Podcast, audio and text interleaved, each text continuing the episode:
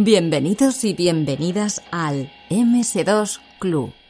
Hay un libro, un libro no muy bueno a decir verdad, pero que casi obligatoriamente eh, debe estar en la biblioteca de todos los aficionados a los videojuegos en general y al retro en particular. Ese libro es Mil y un videojuegos que jugar antes de morir. No es muy bueno, tiene una cantidad de errores de bulto, una cantidad inmensa de flagrantes ausencias, una serie de títulos que si no los juegas antes de morir, pues tampoco pasa nada. Hablaremos quizás en otro momento de la horrorosa traducción al español y de que de por sí la versión inglesa tampoco es literariamente ninguna más. Si saco a colación ese libro, porque el primero de los videojuegos que hay que jugar antes de morir es ese del que vamos a hablar hoy, La Ruta hacia Oregón. Will you tell me something, Mr. Lumberjack? Is it one for forward and three for back? Is it two for stop or four for go? Si eres de cierta edad y nacionalidad, es decir, norteamericano rondando los 40 años, casi seguro que conoces de Oregon Trail. Desde principios de los años 80 hasta bien entrados los 90, prácticamente todas las escuelas públicas de América podían tener al menos algunos Apple II en alguna esquina. Y uno de los títulos disponibles estaba garantizado que fuera este. Un juego educativo que colocaba al jugador en el papel de un aspirante a colono que partía de Missouri en el largo viaje al territorio de Oregón. Esas versiones se comunicaban principalmente en texto, pero condimentaban su presentación con bastantes gráficos coloridos gráficos, al menos todo lo que podía permitir el Apple II, y eran lo suficiente atractivas como para convertirse en favoritas entre los estudiantes de aquel entonces. Tampoco había mucha competencia, a decir verdad. Despertó este juego muchísima nostalgia entre todos los que lo recuerdan de la época. De hecho, ha conocido múltiples versiones posteriores, versiones mejoradas a nivel de gráfico, de sonido. Hay incluso, o hubo, una aplicación de Facebook de, este juego.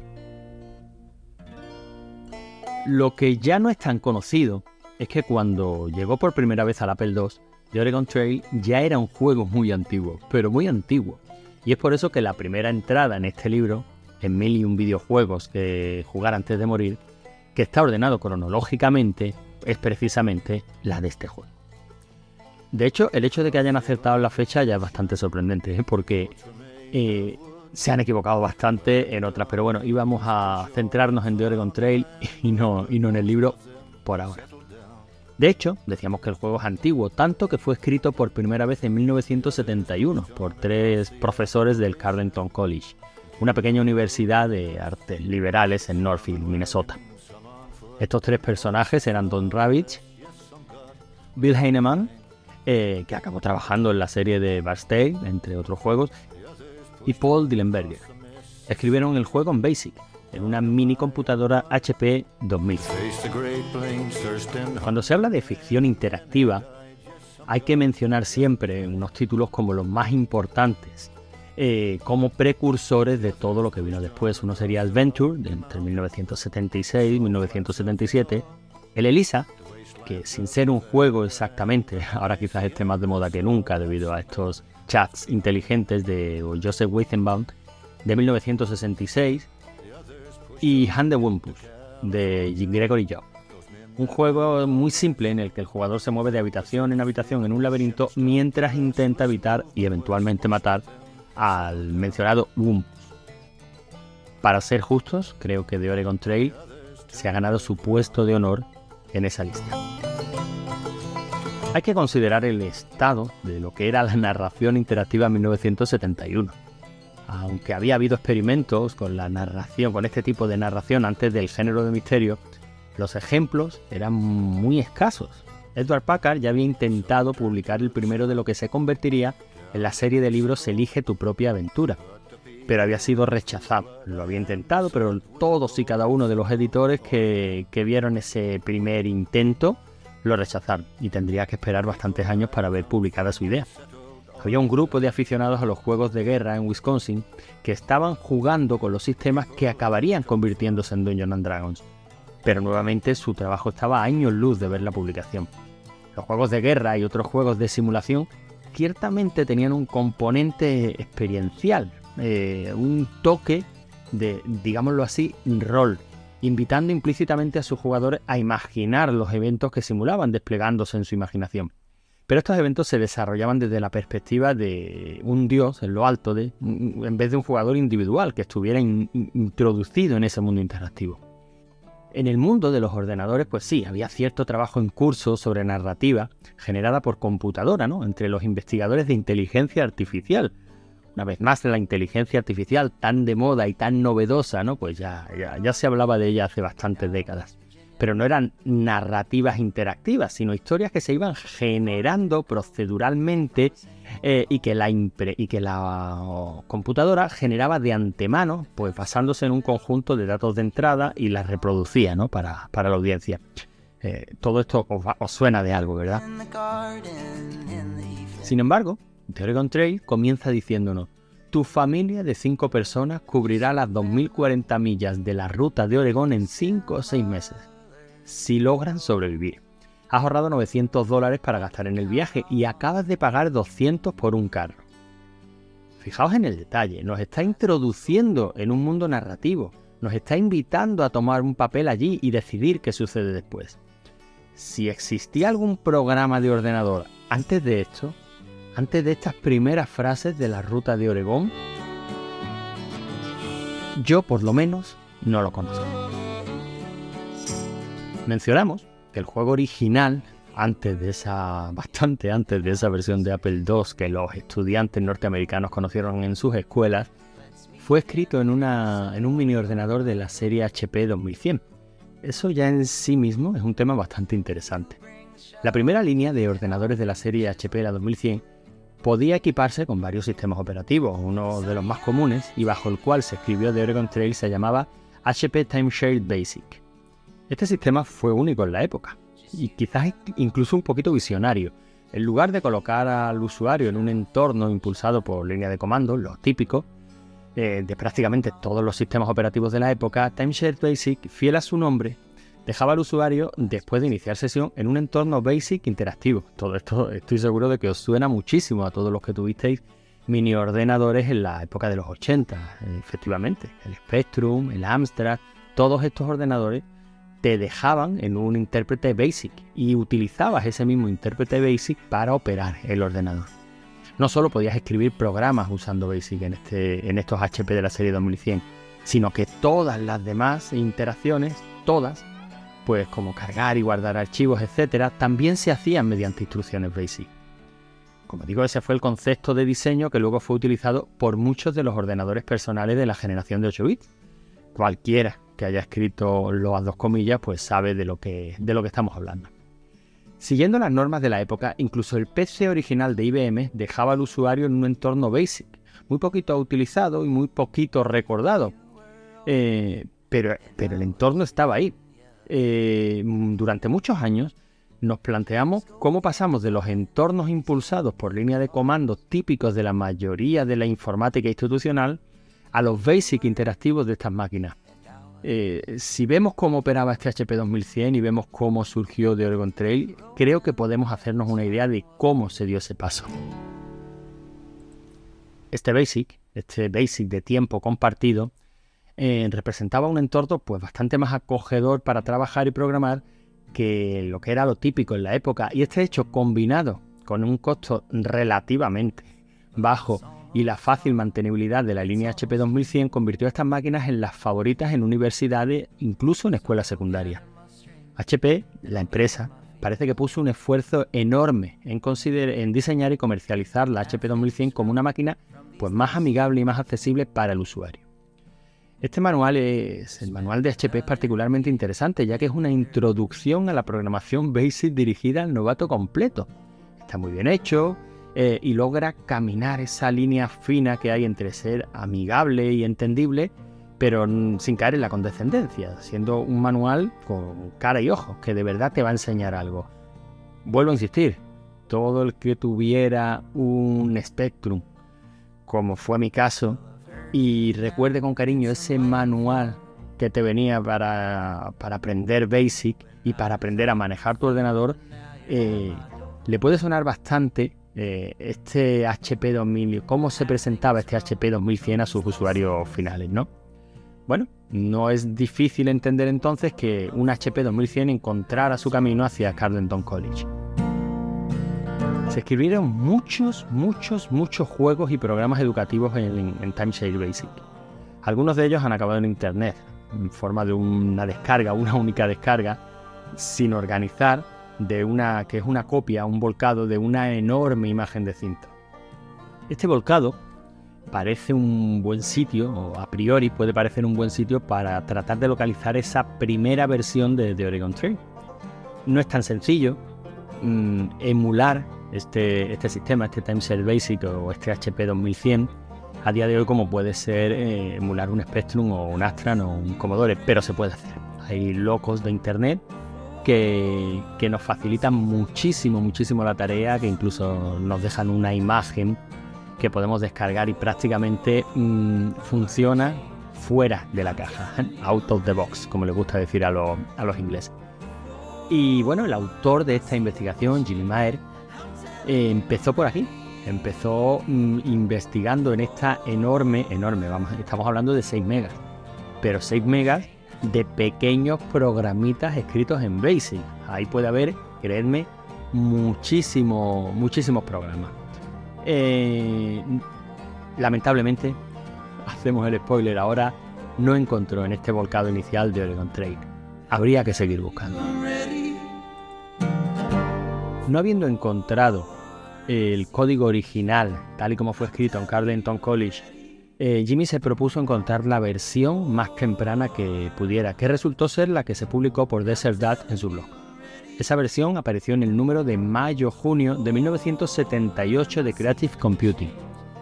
Pero estamos hablando de siete años, ¿no? Vamos a hablar un poquito de esos siete años que transcurrieron entre 1971, la creación del juego, y su aparición en Creative Computing. Ravitch, Heinemann y Dillenberger eran compañeros de habitación eh, en el programa de enseñanza de estudiantes de Carleton College en 1971 Heinemann y Dillenberger enseñaban matemáticas, Ravitch enseñaba historia. Y fue Ravitch el primero que concibió y diseñó eh, The Oregon Trail como un juego de mesa. Y fueron Heinemann y Dillenberger los que sugirieron que aquello se informatizara y que luego lo programaran en Certain Basic. Los primeros en jugarlo, fuera de los tres creadores, fueron los estudiantes de la clase de historia de Ravitch, en una máquina teletipo que Rabbit llegó a su clase el 3 de diciembre de 1971. Según Rabbit, les encantó. Rabbit y muchos otros profesores del distrito escolar de Minneapolis lo usaron con frecuencia durante el resto del trimestre. Cuando Rabbit dejó el distrito en 1972, sin embargo, eliminó The Oregon Trail del sistema y se lo llevó, pero no se lo llevó en un disque, claro, no era posible. Se lo llevó en un largo rollo de papel impreso que acabó tirando en un cajón en algún lugar y, bueno, y luego olvidándolo. Minnesota era algo así como un centro de innovación en informática en esos días. En 1973, la legislatura del estado fundó una organización llamada Consorcio de Informática Educativa de Minnesota, MSC, con el mandato de buscar e implantar nuevas aplicaciones para computadoras en educación. Se instaló un mainframe, un Univac 1100 en la sede del MEC en Minneapolis y se conectaron unos 1.500 terminales desde, aquellas, desde escuelas de todo el estado. En 1974, MEC contrató a Ravitch para trabajar como enlace entre MEC y un grupo de, colegios en la comunidad. Animado a pensar en nuevas aplicaciones para computadoras en, el terreno de la educación, pues Rabbit recordó ese papel amarillento de The Oregon Trail, lo escribió en una teletipo conectada al Univac. Eh, durante un largo fin de semana de acción de gracias, o al menos así lo recuerda él. Es curioso porque su memoria no parece ser muy, muy, muy acertada en este caso. A ver, escribió la versión en Univac desde un teletipo eh, en un largo fin de semana de acción de gracias, eh, poco antes de la publicación en la revista, eso es cierto pero no fue tal cual la versión que venía en esa cinta de papel, ¿no? Impresa, no. Previo a eso, casi coincidiendo con su llegada a, la universidad, él había volcado la versión original o la versión de, esa cinta de papel impresa a otro HP 2100 que tenían disponibles en, el centro. Y sobre esa versión, pues se estuvo trabajando a lo largo de 2-3 años hasta, hasta el volcado a la, a la versión de Univac, ¿no? Eh, pequeños cambios, pequeñas modificaciones, ajustes en la dificultad eh, y la inclusión de algún que otro minijuego en The Oregon Train en estas versiones que estamos hablando de los 70, recordar interfaz solo exclusivamente de texto, pues hay momentos en los que tienes que ir a cazar o, en los que te tienes que defender.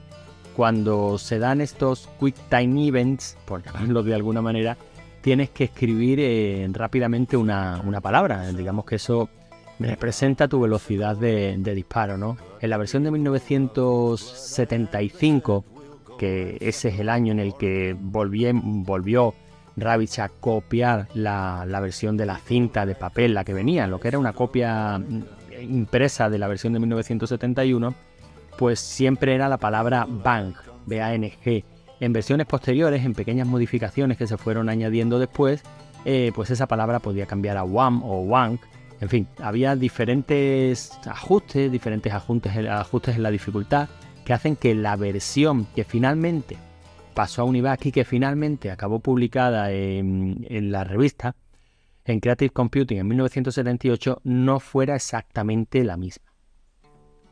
De hecho, ni siquiera la versión Univac, tal cual estaba, es la que se publicó en la revista, porque en 1977 MEC reemplazó su antiguo sistema por uno de última generación, un CDC Cyber 73, y The Oregon Trail, Oregon Trail fue modificado una vez más pues, para funcionar en este sistema. Esa versión, la de Cyber 73, fue la que finalmente apareció en Creative Computing. No divagaré demasiado, pero Creative Computing, bueno, pues también es una, es una historia bastante interesante en sí misma. Fundada en 1974 por David All, Creative Computing fue la primera revista del mercado masivo, del mercado generalista dedicada a los ordenadores, incluso precediendo a Byte por un año, ¿no? En línea con su nombre, Creative Computing abordó su tema no como un ejercicio de negocios e ingeniería, sino como un fenómeno artístico y cultural. Sus páginas tienen muchísimos consejos técnicos y listados de programas, pero también mucha especulación sobre lo que realmente significa la inminente revolución informática. Estos artículos suaves, suaves en el sentido de poco técnicos, eh, quizás nos resultan muy sorprendentes cuando se considere que muchas de las personas que leían la revista solo podían soñar y especular sobre el acceso a una computadora, a un ordenador. Hay mucho entusiasmo, pero también algo de temor, especialmente en las preocupaciones expresadas repetidamente sobre las libertades civiles en el nuevo mundo por venir.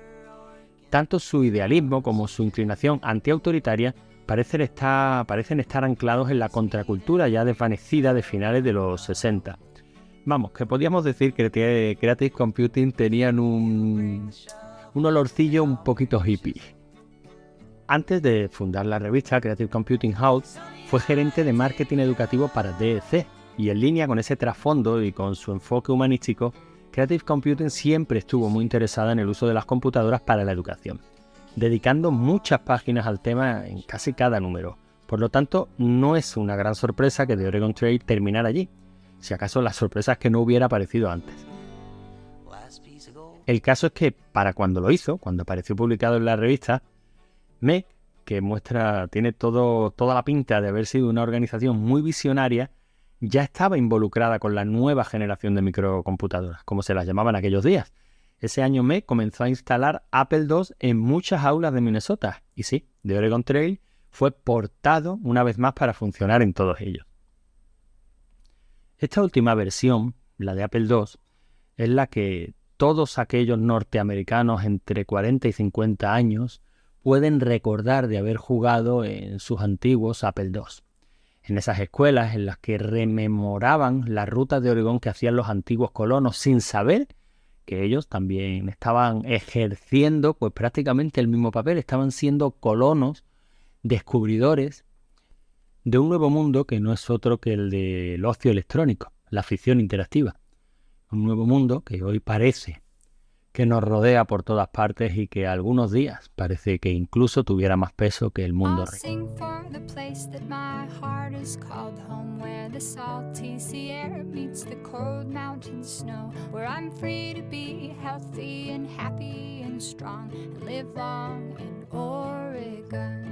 Long live the Oregon spirit. Long live the Oregon way to care for each one, every daughter and son.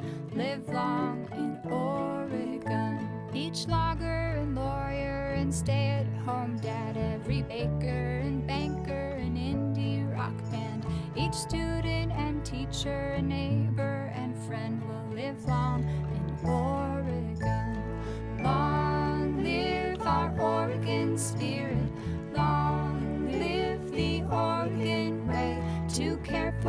each one, every daughter and son, live long in order.